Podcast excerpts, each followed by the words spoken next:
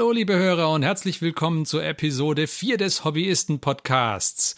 Wir sind fünf Freunde und unterhalten uns über unser gemeinsames Tabletop-Hobby und wir haben uns entschieden, das an euch in Podcast-Form weiterzugeben. Und wir sind der Christian, der Johannes, der Martin. Und ich bin der Ferdi. Der Marc ist heute leider nicht fit und kann deswegen bei dieser Folge nicht dabei sein, aber er richtet euch schöne Grüße aus. Ja, ähm, es ist ja jetzt mittlerweile recht spät im Jahr. Wir denken, dass es gerade mitten in der Feiertagszeit sein sollte, wenn ihr diese Folge hier zum Hören bekommt. Und ähm, ja, deswegen, was würde sich denn jetzt besser anbieten, als einen Jahresrückblick zu machen? Haben wir uns gedacht. Und ja, wollen wir da direkt damit anfangen? Oder habt ihr noch irgendwas an unsere Hörerschaft zu richten, zu richten so vor, bevor wir loslegen? Ich glaube, wir können direkt anfangen. Außer du möchtest nur ein deftiges Ho, Ho, Ho loswerden. Ho, ho, ho, ho.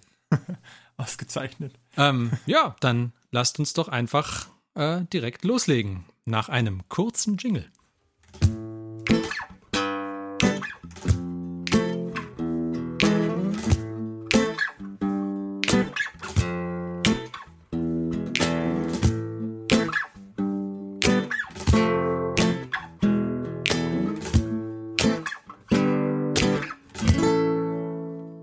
Okay, also starten wir direkt durch mit unserem Jahresrückblick auf das Jahr 2018.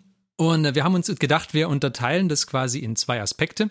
Nämlich einmal, was für Miniaturen-Releases gab es dieses Jahr eigentlich so? Oder nicht nur Miniaturen, vielleicht auch irgendwelche Kodexe, Bücher, sonst irgendwas, was zum Tabletop-Hobby passt. Äh, was für Releases gab es und wie fanden wir die? Und dann berichten wir vielleicht noch ein wenig über unsere ganz persönlichen Hobbyjahre 2018 und was wir so für Projekte gemacht haben und was uns gut gefallen hat und weniger gut gefallen hat. Und ähm, vielleicht starten wir doch mal mit einem unvollständigen Rückblick auf die äh, Miniaturen-Releases. Ich habe so ein paar mir aufgeschrieben, die dieses Jahr rauskamen. Ähm, vielleicht gehen wir da einfach so ein bisschen chronologisch durch. Ähm, was war denn im Januar? Genau, Januar waren äh, von Games Workshop, äh, Games Workshop gab es da sehr präsent die Malign Portents. Hat, hat das jemand von euch verfolgt gehabt? Ich war total gehypt dazu. Ich dachte mir, oh, da kommt was total Tolles. Ich hatte Massen von Untoten ja. erwartet und dann waren es ein paar Helden ja. und Kurzgeschichten. Man muss aber sagen, diese Kurzgeschichten waren nicht schlecht. Also ich habe die, äh, ich, ich fand, war auch, war auch ein bisschen enttäuscht eigentlich, als dann irgendwie rauskam, was jetzt diese Malign Portents genau sind. Ähm, aber so im, also etwa ein halbes Jahr später oder so, habe ich dann mal angefangen, diese Kurzgeschichten zu lesen. Die waren wirklich nicht schlecht, die waren eigentlich sehr unterhaltsam. Alle gelesen habe ich sie bis heute nicht. Aber so die ersten paar, die ich mir dann mal angeschaut habe, so auf der Bahnfahrt oder sowas, die waren nicht schlecht. Kann man schon lassen. Genau. Das war, das hat irgendwie einen großen Teil des Januars eingenommen. Was ich aber ein ganz tolles äh, Release fand im Januar, war die Soulscryer Citadel, glaube ich, hieß das Ding. Das war, hat das, äh, hat das jemand so ein bisschen vor sich, wie das Ding aussieht? Das war dieser, dieses coole, dieses coole Gebäude.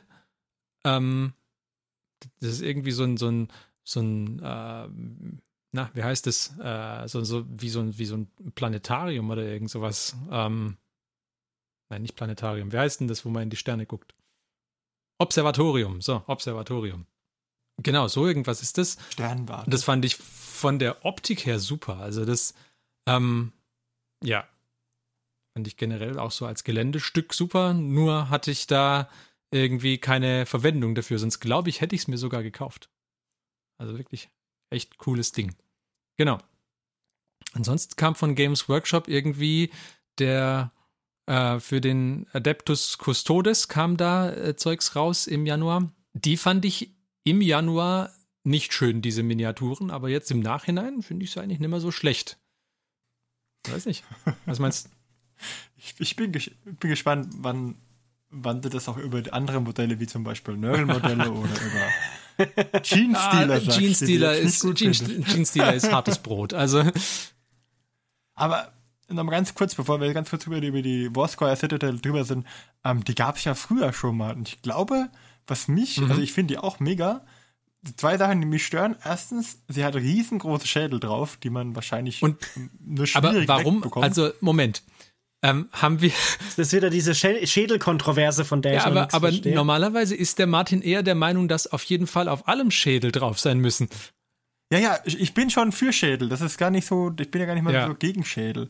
Aber da fände ich sie an der Stelle direkt unterhalb von der Sternwarte ein bisschen zu dominant. Wenn die unten drin im gehauenen Felsen wären, dass da, man da sagt, ist okay, doch noch mal einer. da hat jemand aus dem Felsen drauf, warte, ich muss mal drehen, das Ding. Ich hab's ja nicht in Person da, da ist so eine Figur noch unten dran. Aber wenn sie so aus dem Felsen rau- rausgehauen wären, da gab es auch andere Modelle, wo das so gemacht war. Das weiß ich, weil ich habe hier noch Bits dazu liegen. Hm. Ähm, dann wäre es okay. Aber steht dieses Ding nicht auf einem einzigen großen Schädel drauf? Also der, so wie ich das sehe, ist der Stein ja, Ja, ein, ja, genau. Ein Schädel von ein großer und hinten ist noch mal ein kleiner, wenn ich das Genau, richtig aber sehe. das und ist so oben okay. sind dann noch mal x Schädel um die Cita äh, Citadel um die eigentliche außenrum, Mhm, mhm. äh, was tatsächlich ein bisschen zu viel Schädel vielleicht. ist. Aber hätte man jetzt oben dran kleinere Schädel genommen, weißt du, hätte man da, weil es gibt ja keine so großen Schädel. Also oben auf so je- Schädel im Sinne von diesen, wie heißen die? Keine Ahnung. Bei so älteren Hochhäusern, Ja, diese äh, rausragenden Vögel, Vögel, Gargoyles, Vögel ja. oder so. So in, Gargoyles so, in, so in die Richtung. Das hätte, finde ich, glaube ich, gut Ja, gepasst. das hätte ich besser gefunden. Ich meine, kann man versuchen, das auszuarbeiten, dass Ja, es weg ist, aber was, das, das war nur ein Punkt, der mich stört. Was mich wirklich gestört hat, war, dass sie, glaube ich, am Anfang, als sie rauskam, 60 Euro gekostet hat und jetzt 85 Euro Liste kostet.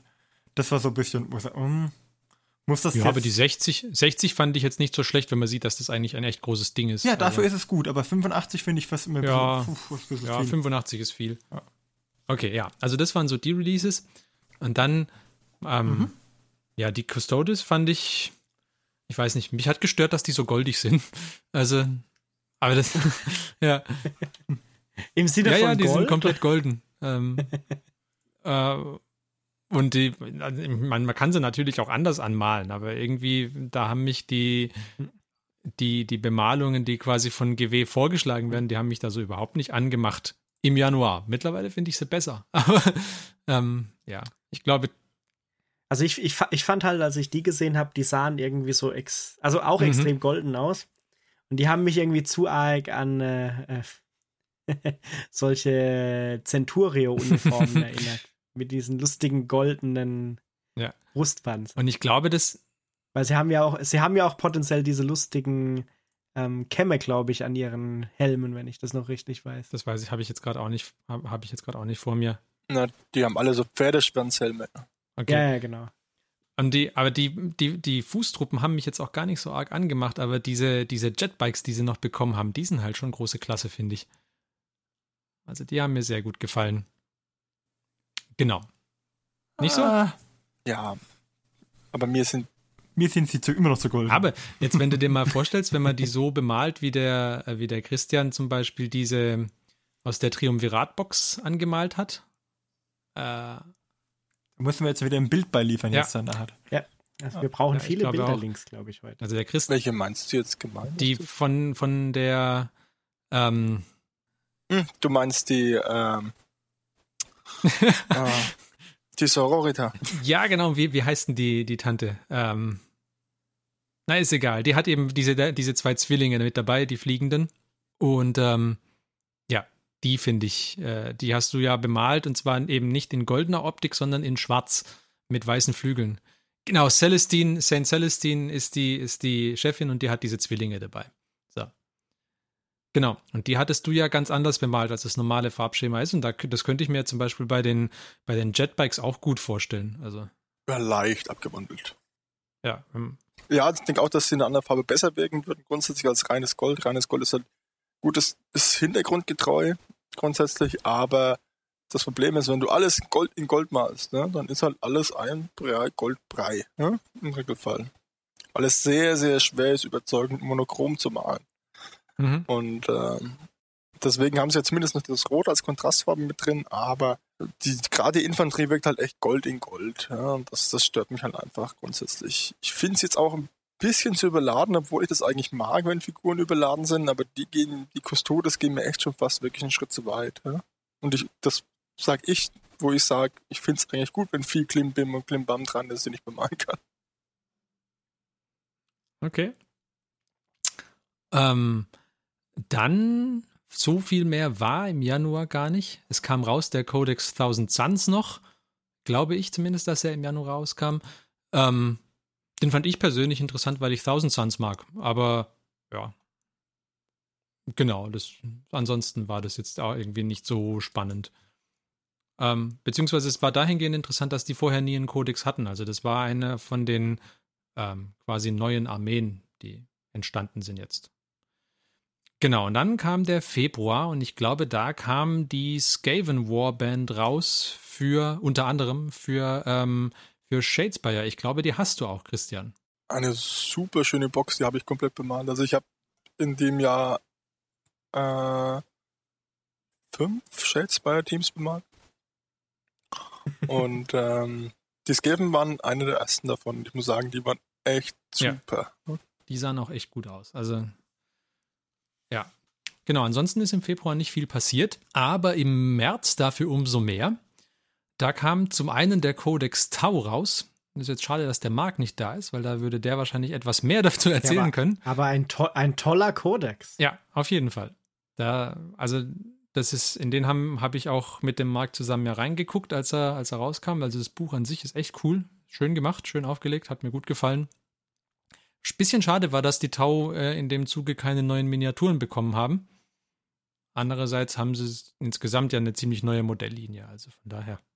Und die Miniaturen sind einfach schon gut. Ja, das ist richtig. Aber es kam noch mehr gutes Zeugs raus im März. Es kam zum Beispiel noch die Daughters of Cain. Ja, ja, und als alter Dunkelelfenspieler haben mir die ähm, gut gefallen.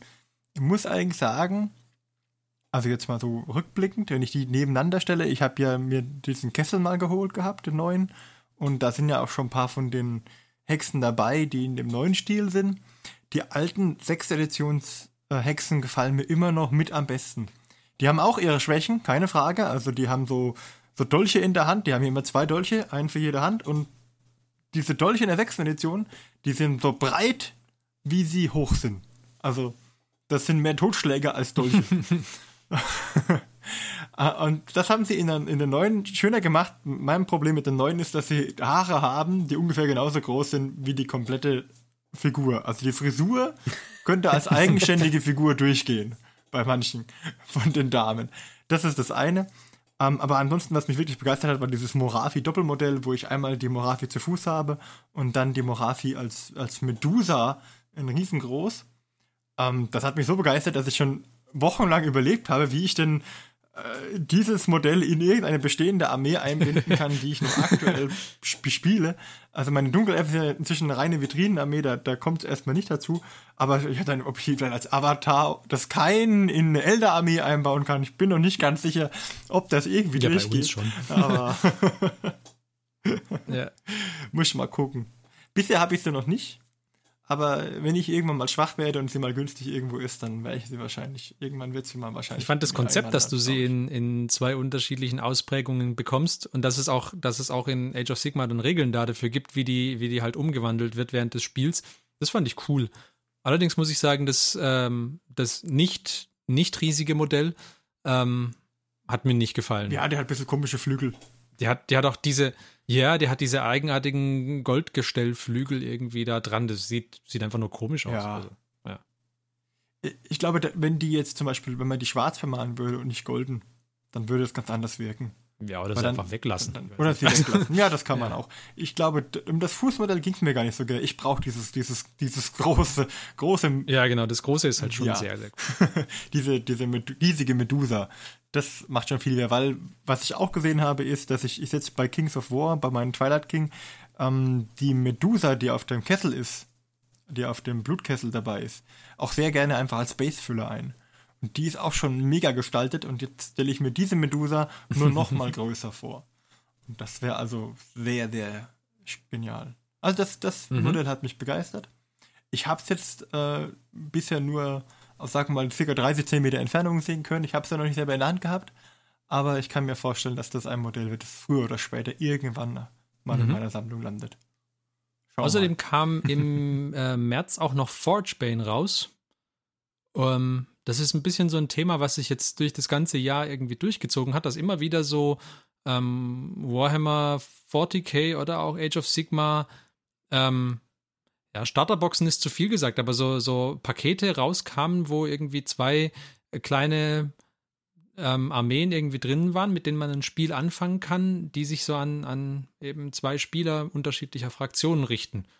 Also Forgebane war da irgendwie das erste mit Mechanicus gegen, ich weiß nicht. Necrons. Was war drin? Necrons. Gegen Necrons, genau, genau. Ähm, das war, ja, das fand ich schon stark. Also das war ein schönes, schönes Release eigentlich. Es hatte mich auch angemacht wegen den Necrons, die da drin waren. Aber ja, es steht nicht bei mir hier daheim rum. Ach, hättest du das mal gesagt, das hätten wir uns doch geteilt. ja, aber wann hätte ich die denn auch noch bemalt? ja, das ist leider so. Ja, genau. Und dann äh, kam auch schon der April. Und der, muss ich sagen, war ein großartiger Monat. Da kamen nämlich raus die Idoneth Deepkin. Und die wurden angekündigt, glaube ich, irgendwann auf, ich, ich, weiß nicht, Februar oder März oder irgendwann relativ früh würden, wurden die angekündigt. Ähm, mit, mit, so einem, mit so einem großartigen Preview und im April kamen die dann tatsächlich raus. Und ähm, ja, also die haben mich unglaublich begeistert. Ah, diese, diese, diese Modelle von den, von dem äh, großen, ähm, von dem Elfen mit dem, mit dem Umhang aus Wasser und so und die Riesenschildkröte und die Aale und das ganze Zeug. Also super. Ja, ja, da bist du ja auch plötzlich von Space Marines auf äh, Aale gewechselt. Ja, es hat noch ein bisschen. Eine, von einem Tag auf den anderen. Ja, nee, es hat noch ein bisschen gedauert. Also im April dann noch nicht. Also, ähm, aber irgendwie so nach zwei Monaten oder sowas war es dann soweit, ja. Da hatte ich dann auch äh, ein bisschen, da wollte ich ein bisschen was anderes als blau malen und dann haben sich diese, diese ähm, Aale dann doch sehr angeboten. Ja, die machen auch, also macht, machen auch großen Spaß beim Malen, muss ich sagen. Das ist, war ein sehr schönes Release. Und auch der, der Codex, beziehungsweise äh, Battletome heißt es ja dann bei Age of Sigma. Ähm, ich, ich muss sagen, der hat mir besser gefallen als der Space Marines Codex. Also insgesamt die, ähm, das, das Buch an, an sich fand ich, äh, fand ich, fand ich schöner. Also ähm, jetzt nicht unbedingt von der Aufmachung her, die hat mir beim Space Marines Codex auch sehr gut gefallen, aber vom, vom Inhalt her und so war mehr Fluff drin und schöner aufbereitet und so. Also hat, hat, mich, hat mich begeistert. Genau. Das war für mich der April. Ich weiß nicht, wie fandet ihr die, die ähm, Idoneth Thiepkin? Ich muss sagen, ich war, ich war ja sehr skeptisch bezüglich der Modelle, bis ich den mit dem Wasserumhang gesehen habe und bis ich hinterher dann gesehen habe, wie du deine Aale bemalt hast. weil die sehen echt sehr cool aus. Dankeschön. Ich finde die Monster stark, die dazu kommen. Diese Schildkröte und, und die, der Haifisch und ja. da, da, da gehen schon wieder die Kopfkino-Sachen an, was wir da alles umbauen. Ja. ja. Ja, also, aber also insgesamt ein super starkes, super starkes Release, fand ich. Da ist es, äh, finde ich, bei Age of Sigma insgesamt halt aktiver. Da kommen ähm, eher mal neue Sachen für die Armeen raus. Oder sie bringen mal komplett neue Armeen raus. Es passiert leider bei 40k eher selten, wenn überhaupt. Oder zumindest, also äh, die, die Seeelfen werden irgendwie eher als komplett neue Rasse quasi bei Age of Sigma wahrgenommen, finde ich. Und bei, man hat das Gefühl, dass es bei 40k passiert, wobei ich ja vorher selber angemerkt habe, dass zum Beispiel Thousand Suns oder die, äh, der Adeptus Custodes, die haben ja auch komplett neue Kodexe gekriegt, also von daher. Die Death Guard. Death Guard, ja, also natürlich. Da, da, legt man halt dann neu auf, anstelle von komplett neu zu erfinden. Oder halt ihnen dann auch mal einen eigenen Kodex zu spendieren. Das ist natürlich auch immer eine Option. Ja. Genau, das war der April. Und dann, was kam denn dann? Dann kam der Mai. Da kamen zwei Kodexe raus. Genau, vielleicht wenn wir bei den zwei Kodexen noch kurz einen Rückblick auf den März. Wir haben die Trukari nämlich unterschlagen. Das stimmt. Auch noch ein, auch noch ein wichtiger Kodex. Das stimmt. Der ist auch ein, ein äh, schöner Kodex. Den habe ich zwar noch nicht live gesehen, aber ich habe so ein paar hm, Ausschnitte mal gesehen, die fand mhm. ich ganz cool. Und die Modelle finde ich halt ganz cool. Wobei da, glaube ich, keine neuen Modelle dazu kamen. Das waren die, die es schon vorher gab. Das ist ne? richtig, ja. Ja, die sind, die sind auch nicht, ich weiß nicht, wie alt die sind, aber ich glaube, sie sind nicht besonders alt, oder? Nee, da gab es schon mal einen, einen, späteren Release dazu. Aber ähm, Also, weil irgendwann will ich dieses fliegende Boot noch haben. die fliegenden Boote haben sie einmal neu aufgelegt von den Dark Elder. Ähm, da gab es mal eine neuere Version zwischendurch. Ich glaube, aber seitdem nur eine. Und ähm, diese Dark Elder Sachen lassen sich halt auch, da sie sehr viele Speere haben und sehr viele Nahkampfwaffen auch, lassen sich auch gut super für andere Sachen verwursten. Also zum Beispiel diese, ähm, die Hagashin-Box, die habe ich jetzt, glaube ich, schon zweimal gekauft, nur einfach nur, weil da zum Beispiel Arme drin sind, die so Netze werfen. Oder ähm, mit Dolchen, mit jeder Menge. Man kriegt, man kriegt unzählige Hände mit Dolchen. Perfekt. In allen Formen. Und so Kettenwaffen. Also das Ziel ist mal so ein äh, 50-händiges Monster zu basteln, das in jeder Hand einen Dolch hat. Ja, wenn man bei Dunkelelfen die Dolche, also wenn man zum Beispiel, ich habe irgendwie gefühlt, habe ich glaube ich 60 von diesen Zinnkorsaren, von den Zinnkorsaren für die Dunkelelfen. Und wenn man da irgendwann mal, da brechen auch ab und zu mal Sachen ab, und dann muss man da eine neue Klinge hinmachen und dann braucht man sowas. Oder diese Korsaren gelten ja auch als Piraten und dann ist, was bietet sich an, als besser als so einen Arm zu haben, der so ein Netz wirft. Also du kannst mir ja jetzt Perfekt. auch viel erzählen, warum du die Morathi haben willst. Ich glaube, im Endeffekt möchtest du nur gerne einen riesigen Tausendfüßler bauen mit Dolchhänden. Und dann hoffe ich auf ein Gewitter. Ähm, Im Mai waren wir bei den genau, Codex, da kam, da kam der Codex Harlequins raus und der Codex Deathwatch haben, habe ich mir aufgeschrieben. Wirklich interessiert hat mich keiner Mhm. von beiden. Weiß nicht, ob euch irgendeiner interessiert hatte. Wobei ich die Harlequins cool finde. Nicht, Ich finde die Harlequins ganz cool, aber sie haben mich jetzt auch nicht so begeistert. Sag ich. Ich mag Harlequins, ne? Aber ich glaube, ich hätte Probleme damit, sie zu bemalen. Ja, ich glaube, da musst du schon heftig airbrushen dann. mit so Schachbrettmuster und Zeugs drauf. Ich denke halt, Harlequins müssen ja auch unheimlich bunt sein. Das heißt, es muss bunt, aber gleichzeitig homogen wirken. Deswegen glaube ich, das ist eine sehr schwere. Ja. sehr Also was schwer ich zu da halt cool fand, zumindest von den Ausschnitten, die man so gesehen hat, fand ich halt da die, äh, die Art-Sachen, die sie im Codex drin hatten, fand ich halt da echt stark. Also jetzt zum Beispiel auch st- stärker zumindest wie in meinem Mechanicus-Codex. Okay. Was vielleicht aber auch halt an dem Color-Theme liegt, weil das eignet sich halt auch, glaube ich, äh, gut dafür, so richtig coole Art zu machen. Das kann sein, ja. Das ist, ja. Und die hatten ja zuvor auch nie, da, da musst du auch ein bisschen unterscheiden, glaube ich, die hatten ja zuvor keinen Kodex. Oder? Hat, ich weiß nicht, Christian, Martin, wisst ihr das? Ich glaube nicht, dass die Harlequins zuvor einen Kodex hatten, oder? Kann ich jetzt gar nicht beantworten. Okay, ich, ich glaube, sie hatten keinen. Das heißt, der wurde ja auch neu aufgelegt, was natürlich dann auch äh, bedeutet, dass sie einen Haufen neues Artwork irgendwie dafür wahrscheinlich haben anfertigen lassen, Mhm. während der Mechanicum-Kodex ähm, jetzt schon ein paar Editionen ja schon hinter sich hat. Also vielleicht auch deswegen. Genau. Mhm. Du konntest sie schon spielen, aber ob sie einen eigenen Kodex hatten, da bin ich jetzt überfragt. Genau, aber ähm, der Mai war also, da ist gar nicht mal so viel passiert gewesen. Es hat nämlich hingeführt auf den Juni, als Age of Sigma äh, 2.0 rauskam. Oder weiß nicht, wie hieß es denn? Age of Sigma Second Edition oder wie auch immer sie es genannt haben. Ähm, und da muss ich sagen, da haben sie mich auch wieder gekriegt, weil ich mir dieses Second Edition äh, Regelbuch dann auch gekauft habe, nachdem mich diese der ähm, Idoneth Deepkin Codex so begeistert hatte. Genau. Und das, also muss ich sagen, hat mich schon, hat mir auch sehr, sehr, sehr gut gefallen. Ähm, von der kompletten Aufmachung und vom Inhalt her fand ich es schon noch mal ein gutes Stück vor dem Warhammer 40k Grundregelbuch. Also da haben sie schon sehr, sehr viel richtig gemacht mit diesem Regelwerk. Finde ich. Jetzt, wie das, was, wie das Spiel sich so generell verhält, das ist ja immer ein, ein wenig eine anhaltende Diskussion bei uns zwischen dem Herrn Martin und mir. Ich habe es noch nicht gespielt, ich würde mir Nee, aktuell noch kein ähm, Urteil erlauben. Ja, aber wir, wir diskutieren da gern darüber, ob oder nicht Age of Sigma jetzt toll ist. ähm, aber generell war das, ähm, fand ich dieses Release eigentlich schon sehr, sehr, sehr cool. Auch das, das Ganze drumherum, was sie da gemacht hatten, irgendwie, dann, ähm, da gab es dieses äh, Event, wo Peachy und Duncan in, ich, ich weiß nicht, ob 12 oder 24 Stunden quasi die komplette Box angemalt haben. Und dann haben sie ähm, das äh, Release noch gepaart mit irgendwie Livestreams von Spielen und, und allem möglichen so Zeugs. Fand ich schon sehr, sehr stark. Also. Und die neuen Modelle, die rauskamen, waren auch cool. Da kamen zum Beispiel auch diese Nighthaunt-Modelle raus, diese Geister. Die waren Die fand ich schon sehr gut. Aber möchtest du denn Modelle bemalen, die keine Füße haben? Wie würde man, wie würde man die Da auf hat man gar Base keine kleben, Füße, ja? die man woanders einbauen kann, Mensch.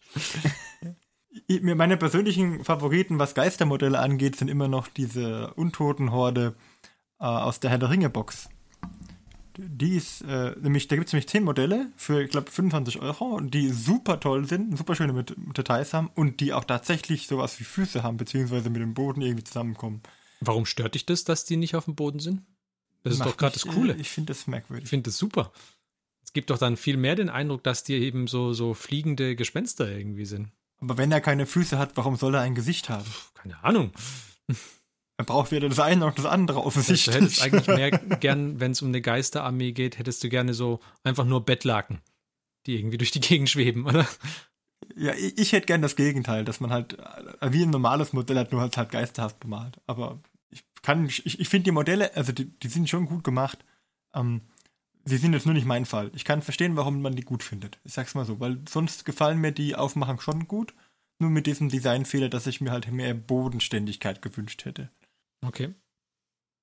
Was da aber auch, ähm, was da auch noch interessant war an dem Release, ist, dass äh, ähm, sie haben ja da nicht nur neue Modelle, sie haben auch neue Farben rausgebracht, nämlich äh, so zwei technische Farben, mit denen man die, äh, die Nighthaunt-Modelle irgendwie gut anmalen konnte, was sich irgendwie auch wieder stark an so Einsteigerspieler richtet, weil man die ja dann mit der, mit der neuen Farbe und ein bisschen Trockenbürsten in unglaublich schneller Zeit gut aussehen lassen kann.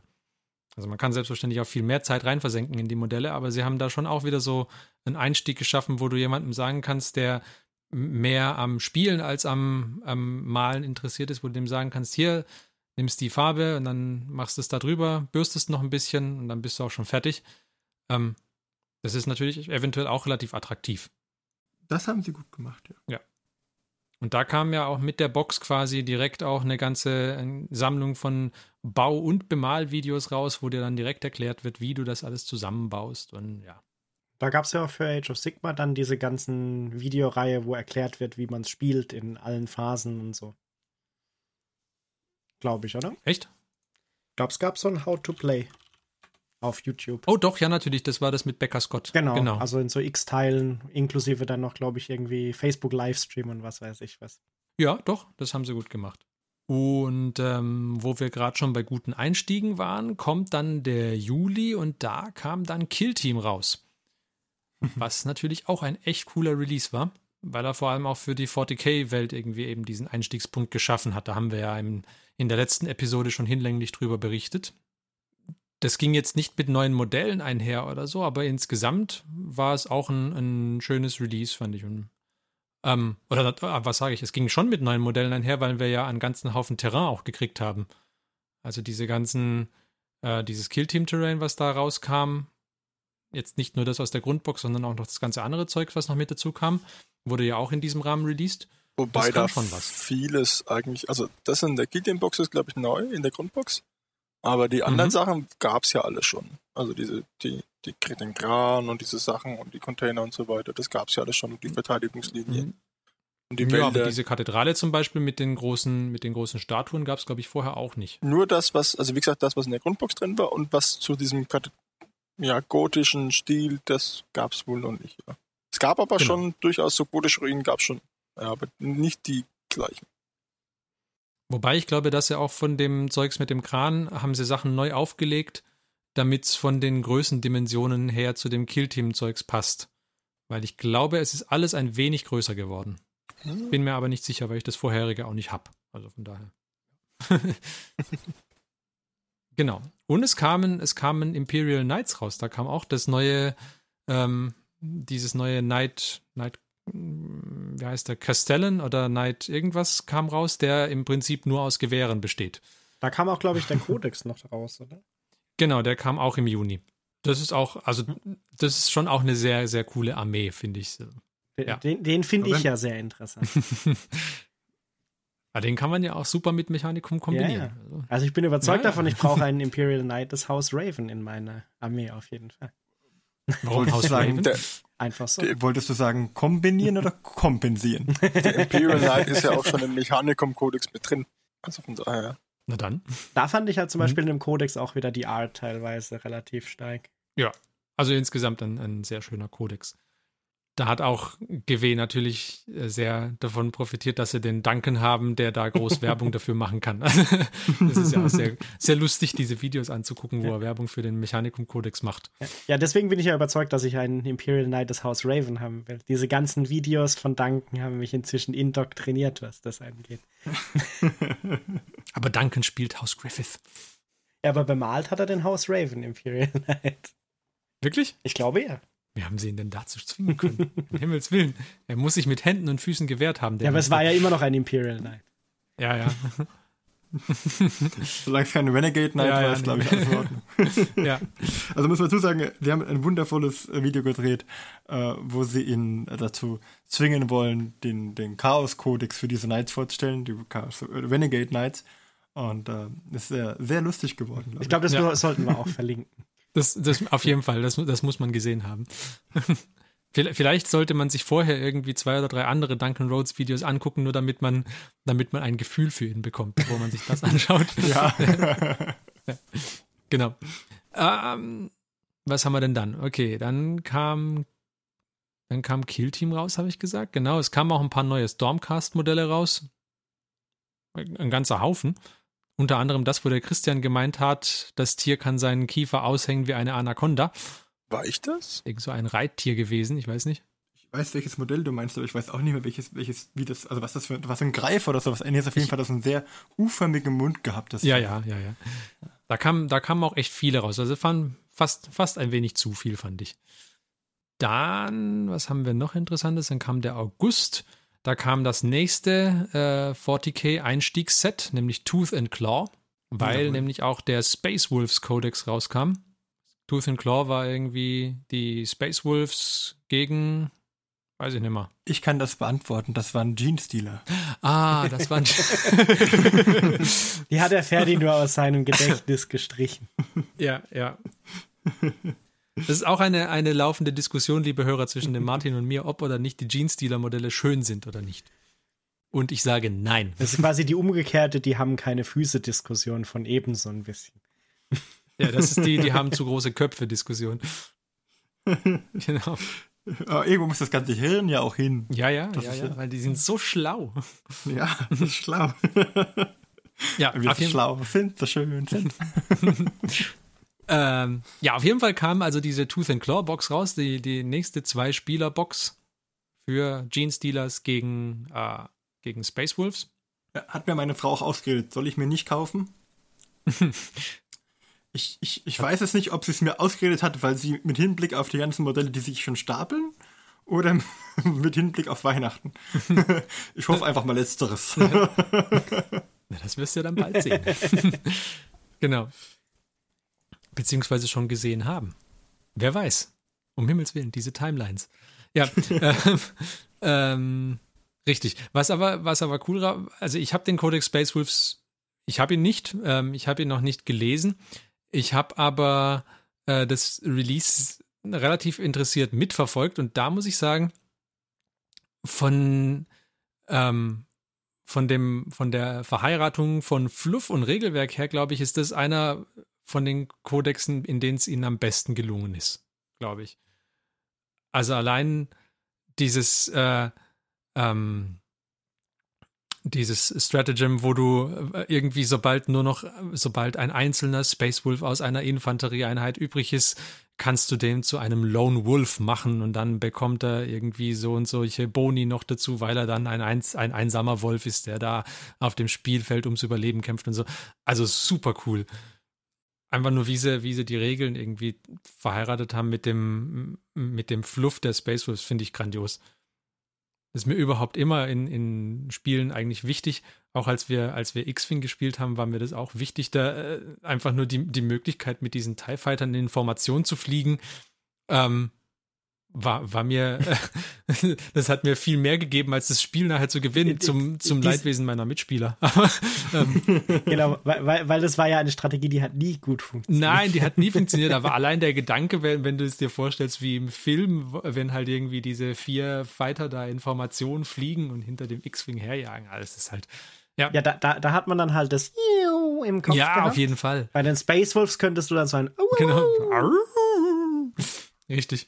Ob sie jetzt exakt so klingen beim Hörer, kann ich jetzt nicht sagen. Ja, jetzt. okay, ähm, genau, aber das, das fand ich, äh, fand ich also allein wegen, wegen dieser Verheiratung von Fluff und Spielregeln fand ich das ein super Release. Und, und was ich gut finde, ist, dass diese Space Wolf Sachen alles nur Bits sind, die man dazu kleben kann und eigentlich nur eine Basis Primaris Sache da drin ist. Das heißt, wenn man nur Primaris möchte, Mhm. kann man sich auch die Box holen. Das kann man tun, ja. Und, das sind die vollen Boxen. Oder man hat wieder Bits, die man Keine. Snapfit-Modelle drin. Also wie es oft bei Starterboxen ist, dass es vereinfachte Sachen sind, das sind äh, vollwertige Modelle. Bist du sicher? Ja, hab's nachgelesen. Oh, okay. Cool. Das, Nur macht ja, das macht ja diese Box dann auf einmal noch interessanter. Hm.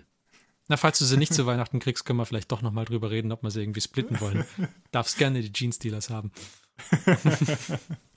okay. ähm, dann kam der September und das Kill-Team-Release war noch nicht mal richtig orderbar. Ähm, und es kam schon die erste äh, Erweiterung dafür raus, nämlich Rogue Trader. Das Release hatte mich insgesamt nicht so arg angemacht, bis auf den Hund. Also da, da kriegt man diese, äh, diese imperialen Modelle, die, ähm, also das Rogue Trader Release war irgendwie so Killteam in engen Gängen und sowas, in Raumschiffen zum Teil. Fand ich jetzt alles nicht so, nicht so spannend. Äh, bloß, dass eben diese imperialen, ähm, diese kle kleine imperiale Armee hat eben einen Hund dabei. Und der wiederum ist ziemlich cool. Ein, ein Hund mit Rüstung. Ich, ich weiß gar nicht, ob er eine Rüstung hat. Ja, ich glaube, er hat so einen Brustpanzer und Hm. so einen Rückenpanzer. Ja. Also. Das, äh, das war ein, ein super Release. Und in, Ja, wobei der eine mit diesem, äh, mit dieser Gatling Gun, den fand ich, glaube ich, auch cool. Das war doch auch da. das kann sein, ja. Habe ich nicht so arg verfolgt, weil mich Mit, mit so einer Gatling Gun und so einem fetten Munitionsgürtel. das, äh, wodurch das Release dann wieder interessanter wurde, und das kam erst ein bisschen später, war, als äh, Games Workshop dann gesagt hatte, ja, Moment, wir haben ja jetzt hier quasi zwei Mini-Armeen geschaffen, es wäre doch super, wenn man die in einem 40k-Spiel auch einsetzen könnte. Und dann haben sie da zwei so Mini-Codexe rausgebracht, sodass du quasi das als Teil einer anderen Armee im 40k-Spiel einsetzen kannst. Das wiederum fand ich super. Also vom, vom Konzept her großartig. Und dann wurden auch die, wurde auch das Release insgesamt wieder interessanter. Genau. Außerdem kam raus die Wake the Dead Box. Jo. Die nächste Zwei-Spieler-Box. Für Eldar gegen Ultramarines, glaube ich, oder? Jupp, glaub schon. Ja. Und zwar nicht irgendwelche Eldar, sondern die coolste der Eldar-Fraktionen in meinen Augen. Nämlich die Craft World Yanden mit den ganzen großen Eldar Wraith-Modellen. Das war ein, ein, eine schöne Box.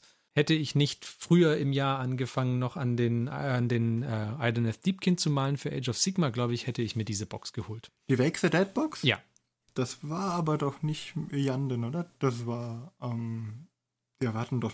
Oh nee, das war Sam, das Sam, war Sam Han. ja. Same Han, ja. Genau, aber es waren trotzdem Wraith-Modelle das waren dabei, Wraith. ein, ganzen Sack, ein ganzer Sack voll, oder? Ähm, es Das war ein Fünfertrupp von den von den kleinen Wa- von der kleinen Wave Infanterie Mhm. und ähm, jetzt muss ich überlegen, dann waren nee, es waren noch mal einmal Krieger dabei, äh, Guardians und einmal ein Wave Serpent und dann noch ein Held. Das war es schon, glaube ich. Mehr war glaube ich gar nicht drin. Das, deswegen hat sie mich auch, also sie hat mich gereizt, weil sie diesen ähm, speziellen Helden hatte, aber ähm, ansonsten die Modelle waren Standard. Nee, nee, so, Ja so gut, dann ist es doch nicht so so interessant. vom Hocker gehauen hat es mich nicht, jetzt von der Elder-Seite aus.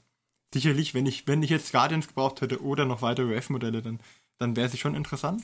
Aber sie hat jetzt nicht irgendwie so eine Iantenbox, wo du dann praktisch den Wave Knight kriegst und irgendwie nochmal zwei Boxen von diesen ähm, äh, Wave-Infanterie-Modellen.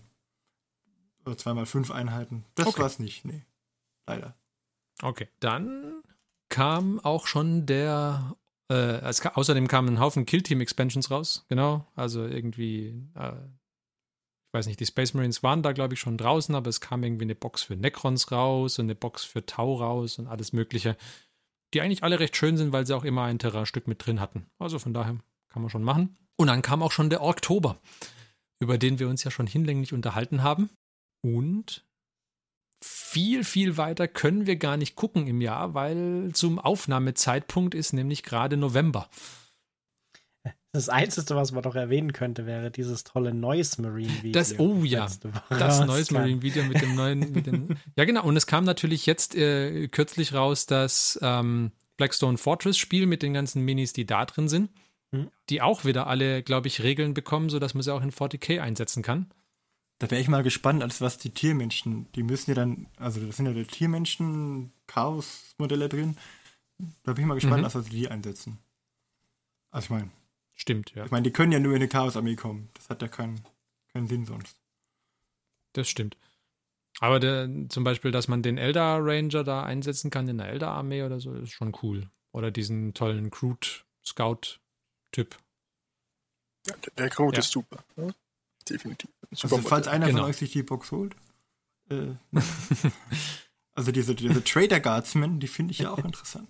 Die, die Box war auch deswegen interessant, weil das, glaube ich, seit langem äh, auch das erste Mal war, dass die äh, Chaos Space Marines neue Modelle bekommen haben. Bei den Chaos Space Marines, d- aber das, die sind- die sind auch mehr sehr stark überladen, finde ich auch. Wenn man jetzt von den Thousand Suns Modellen absieht, die haben ja die Rubik Marines bekommen, die Box Anfang des Nee, die Jahres. Rubrics gab es schon lange, oder? War die Box nicht neu? Ich glaube nicht. Ich glaube schon. Also vielleicht täusche ich mich, aber ich dachte, die Rubrics wären schon alt gewesen. Kann mich jetzt Naja. täuschen. Ähm, genau, und dann äh, kam natürlich der, der Retro Noise Marine raus. Wie findet ihr den? Ich finde es schade, sie haben die Chance verpasst, den, den, Noise Marines wirklich mal eine, eine, schö- eine schöne aktuelle Modelle äh, rauszubringen. Ja? Weil die Noise Marines haben ja nun mal schon einige Jahre auf dem Buckel ja? und hätten echt mal eine gute Bearbeitung verdient. Und das ist doch eher so ein klassisches Modell. Ja, ist halt ein Sammlerstück. Ja, aber es ist, das Modell an sich ist schon neu, oder nicht? Ja, aber es ist halt in dem alten Stil. Ja? Ja, ja, ja. Das, das ist das. Ich hätte lieber äh, etwas moderneres gewünscht. Ich kann gar nicht sagen, ob das neu ist. Könnte auch sein, dass sie dann ein uraltes Modell ausgegraben und neu aufgelegt haben. So wie sie diese ähm, Build-to-Order-Modelle haben, wo man gan- Phase haben, wo man alte Modelle neu bestellen kann. Ja, aber ich glaube, das ist Könnte schon, es ist neu aufgelegt in der Retro-Optik halt, glaube ich. Hm.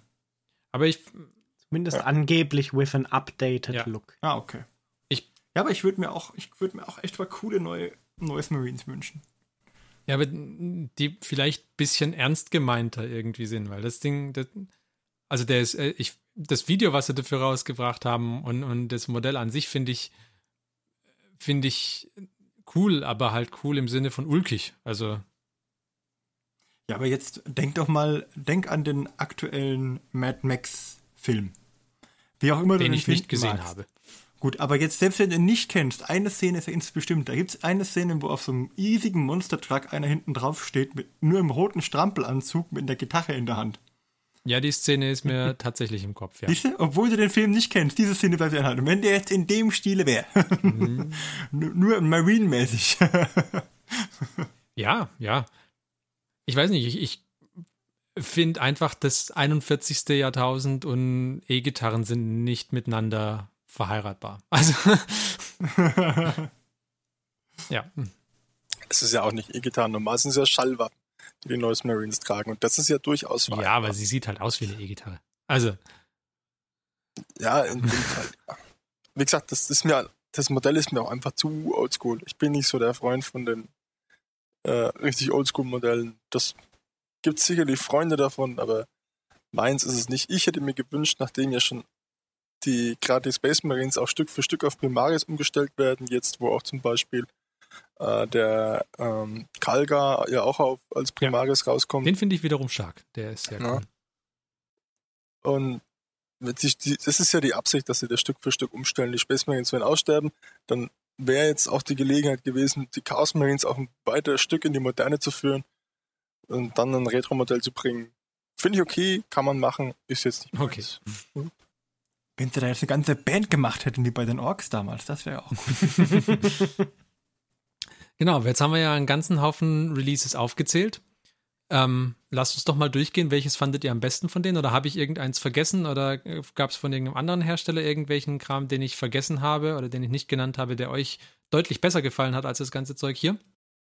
Ein super Release fand ich die Goblins, Goblin Warband für die für Shadespire. Die musste ich mir auch gleich zulegen. Okay.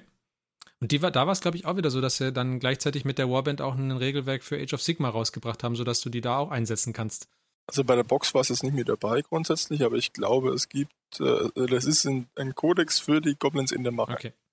Soweit ich weiß. Mein Favorit war definitiv die Killteam-Releases, äh, waren die Killteam-Releases.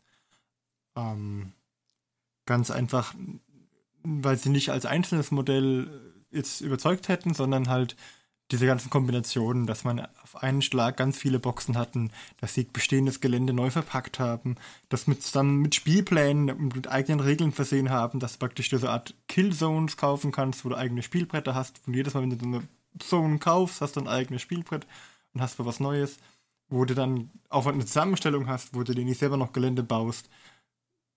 Das fand ich alles in war sehr, sehr stimmig und deswegen war es mein Release 2018. Ja, ich würde auch sagen, also für mich ist Kill Team ein gutes Release, weil das jetzt mein Einstieg war. Und zumindest nachdem wir es jetzt einmal gespielt haben, finde ich es auch so vom Spielen her echt nicht schlecht. Mein, das beste Release für mich waren auf jeden Fall die Idoneth Deepkin. Weil die, unabhängig davon, ob, der, ob sie jetzt auf dem Spielfeld gut sind oder nicht, das kann ich nicht beurteilen. Und werde ich auch noch eine ganze Weile nicht beurteilen können, aber die Modelle an sich sind einfach nur super, finde ich. Also es gibt auch kein Modell in der Linie drin, das mir nicht gefällt. Die Fußtruppen finde ich, also ja, sie, die, sie hauen mich nicht vom Hocker, aber ich finde sie trotzdem sehr, sehr ansehnlich. Ähm, und die ganzen berittenen Truppen da auf Aalen oder Haifischen oder Schildkröten oder was auch immer finde ich super. Also haben mich auf jeden Fall sehr, sehr überzeugt. Das war das beste Release für mich. Ähm, Genau. War, wie lief denn so euer Hobbyjahr insgesamt? Was hat euch da irgendwie großen Spaß gemacht, was weniger? Also großen Spaß haben mir auf jeden Fall die Shades bei äh, Crews gemacht, weil das einfach abgeschlossene Crews sind. Du malst zwischen drei und fünf Miniaturen, sag ich mal im Schnitt, und bist dann einfach fertig ne, mit der Crew. Ne? Und das fand ich sehr positiv, weil du da schnell ein kleines Ergebnis hast, wo du dich über ein fertiges Projekt freuen kannst. Okay. Das muss ich sagen, fand ich richtig gut. Ich fand es überraschend, dass Two-Fin-Codes tatsächlich so gut funktionieren. Und nicht so positiv fand ich linke Ärmel. Linke Ärmel? Die waren ein sehr großes Problem beim Zusammenbauen von den Ranger. Okay. ähm, ja, Martin, du? Dass die Waffe vom, vom rechten Arm in den linken Arm passt, dass sie nicht getrennt ist, dass sie. Du meintest, dass. Genau, das ist, das ist wie ein schön, schöner Waff, äh, Abschluss mit der Hand, die an der Waffe ist ja. und der Schulter. Das ist immer nicht ganz bildet. Einfach. Und da hilft, wenn man vorher mal probiert, mit Patafix die Arme anklebt und dann guckt, ob sie positioniert und sich dann in Position ungefähr einprägt, dann kann man schon mal einen Arm festmachen und den anderen dann danach festmachen. Da finde ich generell ähm, bei, den, bei den Primaris Marines finde ich das ein Problem, dass die, ähm, die Waffe ist, ist nicht allein äh, benutzbar, weil da immer eine Hand mit dran ist. Bei den, bei den alten Eldar-Modellen, bei den Rangern zum Beispiel, hast du ja die Waffe und die Hand sind komplett voneinander getrennt und du kannst die ähm, linke Hand an die Waffe mit dranlegen oder du kannst es lassen. Das geht bei den, bei den Primaris-Modellen irgendwie nicht, weil äh, bei vielen von den, von den Waffen eben die Hand mit, fest mit dran ist. Das heißt, und selbst wenn du dann sagst, naja, okay, gut, die kann man irgendwie abkratzen, hast du immer noch das Problem, dass die andere Hand dann keine Hand hat. Also der andere Arm dann keine Hand hat. Ähm, das finde ich irgendwie nicht so gut gelöst bei den Modellen. Sie nannten ihn Stumpi. ja. Und positiv natürlich auf jeden Fall der Einstieg. Ich ja jetzt erst so richtig seit Anfang November angefangen habe. Also das Projekt, was mir am meisten Spaß gemacht hatte, war ähm, Anfang, an, es müsste Anfang des Jahres gewesen sein irgendwann. Da habe ich den großen Redemptor Dreadnought bemalt für meine Ultramarines. Den, der hat mich, der hat mir großen Spaß gemacht. Also auf jeden Fall. Und außerdem die Aale, die ich bemalt habe für die Deepkin. Wobei der Dreadnought ähm, ja, das äh, war bisher das größte Modell, was ich irgendwie zusammengebaut und bemalt habe für, für das Miniaturenhobby. Von daher hat mir der sehr, sehr viel Spaß gemacht. Und ich hatte kurzzeitig äh, ziemlichen Schiss, dass ich ihn versaut habe, als ich ihn nämlich versiegeln wollte und sich deswegen, weil ich dann diesen äh, nicht Siegellack, wie heißt das Zeugs? Äh, dieses Matt Varnish drüber gesprüht Matt hatte, weil er dann plötzlich so einen Weißschleier drüber hatte. Also da, das war nicht schön. genau, da hat mir der Christian äh, dann glücklicherweise geholfen, den irgendwie wieder zu retten. Ja, das ist ein bekanntes Problem, dass durch äußerliche Umstände meistens der so ein Weißschleier beim äh, Mattversiegeln Ich entsteht. habe seither ja. auch keine weitere Mini mehr versiegelt. ja. Also bei Kunststoff geht's, glaube ich, noch bei äh, Zinnminis, die würde ich auf jeden Fall schon versiegeln. Hm? Übrigens, apropos Dreadnought, Mhm. da habe ich letztens, äh, kann ich vielleicht auch noch verlinken, einen lustigen Artikel gelesen über The Five Space Marine Units We Wouldn't Miss, war es, glaube ich. Mhm. Und auf Platz 1 war der Dreadnought Mhm. mit so einem I Need a Vacation Bild, wo einer ein Cosplay Dreadnought ist. Und dann ein zweites Bild, The Dreadnought Can of Course Stay. Äh, mit so einem Dreadnought, der aus Broten zusammengebracht Photoshop. Bradnor. Das fand ich sehr lustig. Sehr schön. Super. Was mir auch noch äh, großen Spaß gemacht hat dieses Jahr, ähm, ich habe ähm, hab viel mit äh, Decals gearbeitet. Früher waren immer die Schulterpanzer oder die, was auch, was auch immer, wo man Decals drauf machen konnte, die habe ich immer freigelassen, die Flächen, weil ich es nie hingekriegt habe, die irgendwie sauber drauf zu machen. Da bin ich, habe ich äh, Fortschritte gemacht dieses Jahr und habe es jetzt eigentlich ganz gut hingekriegt, glaube ich. Genau, das hat, hat mir auch viel Spaß gemacht. Oder da habe ich auch Fortschritte gemacht. Martin, bei dir so? So, ja, also bei mir, gerade anfangen, bei mir war, ich habe mehrere Höhepunkte und, und Tiefen jetzt eventuell einfach, ich habe meistens so Phasen, wo ich dann wochenlang gar nichts mache fürs Hobby, bis es mich dann wieder packt. Ähm, aber am Anfang des Jahres, beziehungsweise bis zur Hälfte des Jahres, habe ich auf jeden Fall äh, meine Gnoll-Horde fertig gemacht für Fantastic Saga und ich finde, ich bin immer noch begeistert von diesen Modellen, weil ich glaube, man kriegt für 20 Euro kriegt man da 20 Modelle oder 25 Euro. Und die, diese Gnoll-Modelle, die sind nicht hundertprozentig so scharf wie bei GW, die Kursqualität, Mhm. aber ähm, da konnte man mit Bits wieder spielen ohne Ende. Also ich habe da aus, einem, aus einer Box zig verschiedene Einheitentypen rausgebracht. Ähm, Elite-Kämpfer, wenn man sie mit Chaos-Barbaren-Bits Bits mischt, also Chaos-Barbaren-Arme hinzufügt, normale Fußtruppen, wenn man ihnen ihre normalen Arme gibt, die sind etwas dünner dann, dann ähm, habe ich sie mit Wargen gemischt von Herr der Ringe, dann äh, kann man da äh, Kavallerie draus machen. Ähm, und, und die zu bemalen und dann auch fertig zu bekommen, dass man eine komplett fertig bemalte Armee hat, das war schon viel wert. Dann haben wir noch von Confrontation ein paar meiner Lieblingsmodelle, die Wulfen, mit reingemischt, weil die auch noch so ein bisschen diesen Hyänen-Look haben wie die Gnolle. Ähm, sehr schön, sehr schönes Projekt. Hat mir gut gefallen, hat mir wirklich viel Spaß gemacht, die Dinger zu bemalen. Und ähm, ja, ist auch mal was ist schön zu sehen, wenn man mal ein Projekt komplett fertig hat, wo man sagt, okay, da ist jetzt, das ist jetzt fertig, da kommt jetzt nichts mehr dazu. Ähm, das ist jetzt genauso in sich abgeschlossen. Und dann das nächste Highlight war auf jeden Fall, dass ich eine Airbrush bekommen habe, beziehungsweise ähm, meine ersten Schritte mit der Airbrush gemacht habe.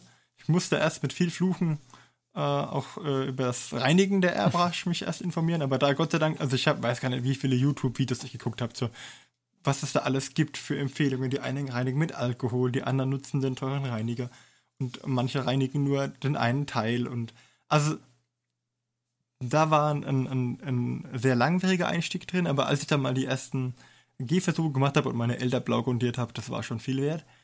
Ähm, da wird sich auf dem nächsten Mal noch viel Wissen ansammeln müssen, glaube ich, weil noch, noch bin ich da blutigster Anfänger.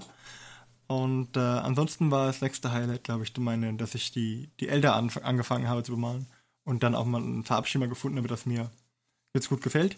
Es ist blau-gelb für Aleitok, aber ähm, ja, ich, ich versuche da ein bisschen Abwechslung reinzubringen und habe gemerkt, das klappt irgendwie überhaupt nicht. Also meine, meine Gnolle waren türkisgelb, die Elder sind jetzt blau-gelb. Davor hatte ich ähm, Zugner-Modelle auf dem Tisch, die waren gelb-blau.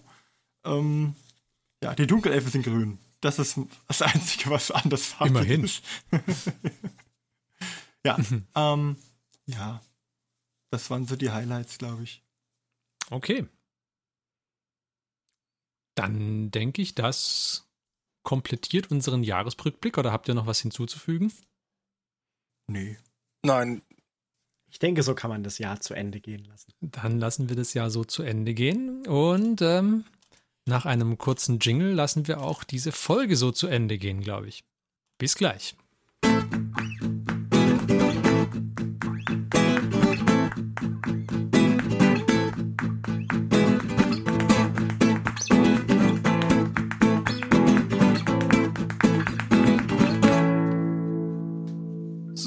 Zum Abschluss möchten wir heute auch nochmal den Johannes befragen, was denn bei ihm aktuell so auf dem Tisch liegt, an welchem Projekt er gerade noch so arbeitet. Ja, also aktuell, äh, tatsächlich liegen sie aktuell wieder, weil nach unserem Killteam-Spiel habe ich sie wieder von den Bases runtergenommen.